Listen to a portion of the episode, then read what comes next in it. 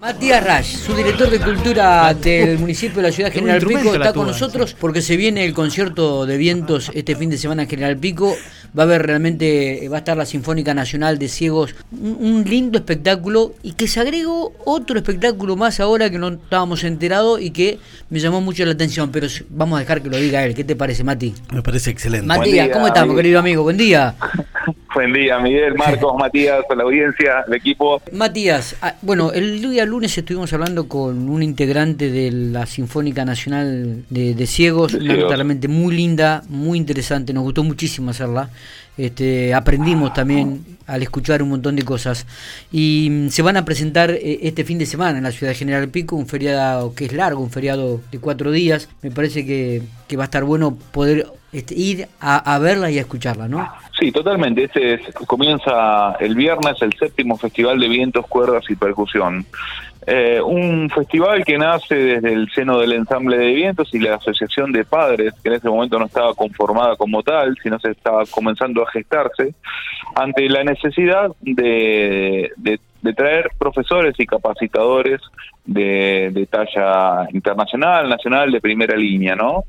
Así comenzó el Festival de Vientos allá hace siete años atrás, con un presupuesto muy acotado que recordamos el otro día que pudimos poner un afiche en la puerta del colegio Santinés, que lo imprimimos en una computadora en blanco y negro, y hoy estar en el séptimo con la presencia de la Sinfónica Nacional de Ciegos, con la bomba de tiempo el sábado, nos llena de, de- de orgullo.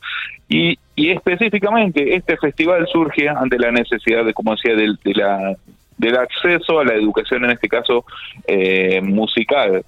Eh, una de las premisas que tenemos también es como, como gestión es esto, brindar la accesibilidad a la educación artística, porque aún no tenemos en La Pampa una escuela o conservatorio o lo que sea de, de música o de arte. Sí tenemos el Instituto Superior de Bellas Artes, pero para profesorados, para docentes de música en los colegios, pero en la parte técnica aún en La Pampa debe ser una de las provincias que nos falta eso. Y en eso estamos trabajando y a raíz de eso el festival y, lo- y lo que referido a la accesibilidad, la Sinfónica Nacional de Ciego- de llega a La Pampa en una gira por sus 75 años también y contando que para aquellas personas disminuidas visualmente la Sinfónica Nacional de Ciegos tiene vacantes, eh, entonces de esta manera también nos vinculamos con Bellas Artes, con el, con el IFA, se van a dictar dos talleres ahí de musicografía en braille y de un taller de producción audiovisual.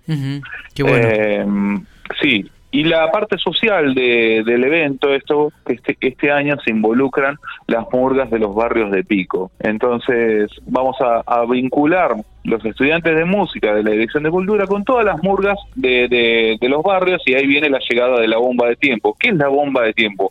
La bomba de tiempo es un grupo de percusión que practica la improvisación a partir de un sistema de señas, ¿no? Así como muchos músicos, músicas leen partituras, hay una forma de, de interpretar la música a través de un lenguaje de señas, ¿no? Y eso es la bomba de tiempo, es un grupo de, de percusionistas, ¿no?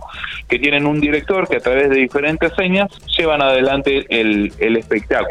Bien. Entonces, el arte, ¿no? Tiene eh, eh, esta parte, mm, ¿cómo ponerlo en palabras? Que, que, que tiene la capacidad de llevarlo adelante de diferentes maneras. El arte no es como, como la, la salud que depende de la vida o la muerte de, de- de un artista, pero sí, a través del arte pues, se puede trascender eh, de otra manera. Y en estos momentos que vivimos como sociedad, eh, estar presente de esta manera es importantísimo. Claro. Y, y a través del arte como o la música como herramienta de transformación social, vincular a los barrios de Pico, ¿no? Con la enseñanza que se está gestando a través de la Dirección de Cultura, es importantísimo. Entonces va a haber un taller que los va a vincular a todos los chicos y chicas. Después nos vamos a las 9 de la noche, nos vamos a ir a la Plaza Seca y vamos a salir haciendo un parade, un desfile por toda la ciudad tocando para llegar al Centro Cultural y a las 9 y media de la noche al aire libre en la calle de Maracó arranca la presentación libre y gratuita de la bomba de tiempo. Está, buenísimo, buenísima, realmente. Ahí lo escuchamos de fondo A ver. a, a la bomba de tiempo.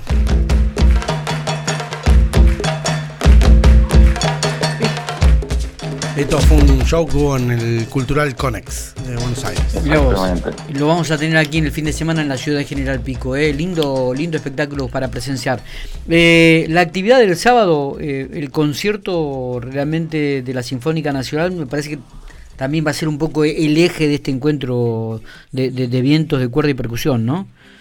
Sí, tenemos el sábado a las 11 de la mañana un concierto didáctico que viene la compañía Melocotón Pajarito de Buenos Aires también acompañando a la Sinfónica Nacional. Claro, es una invitación para la familia, ¿no?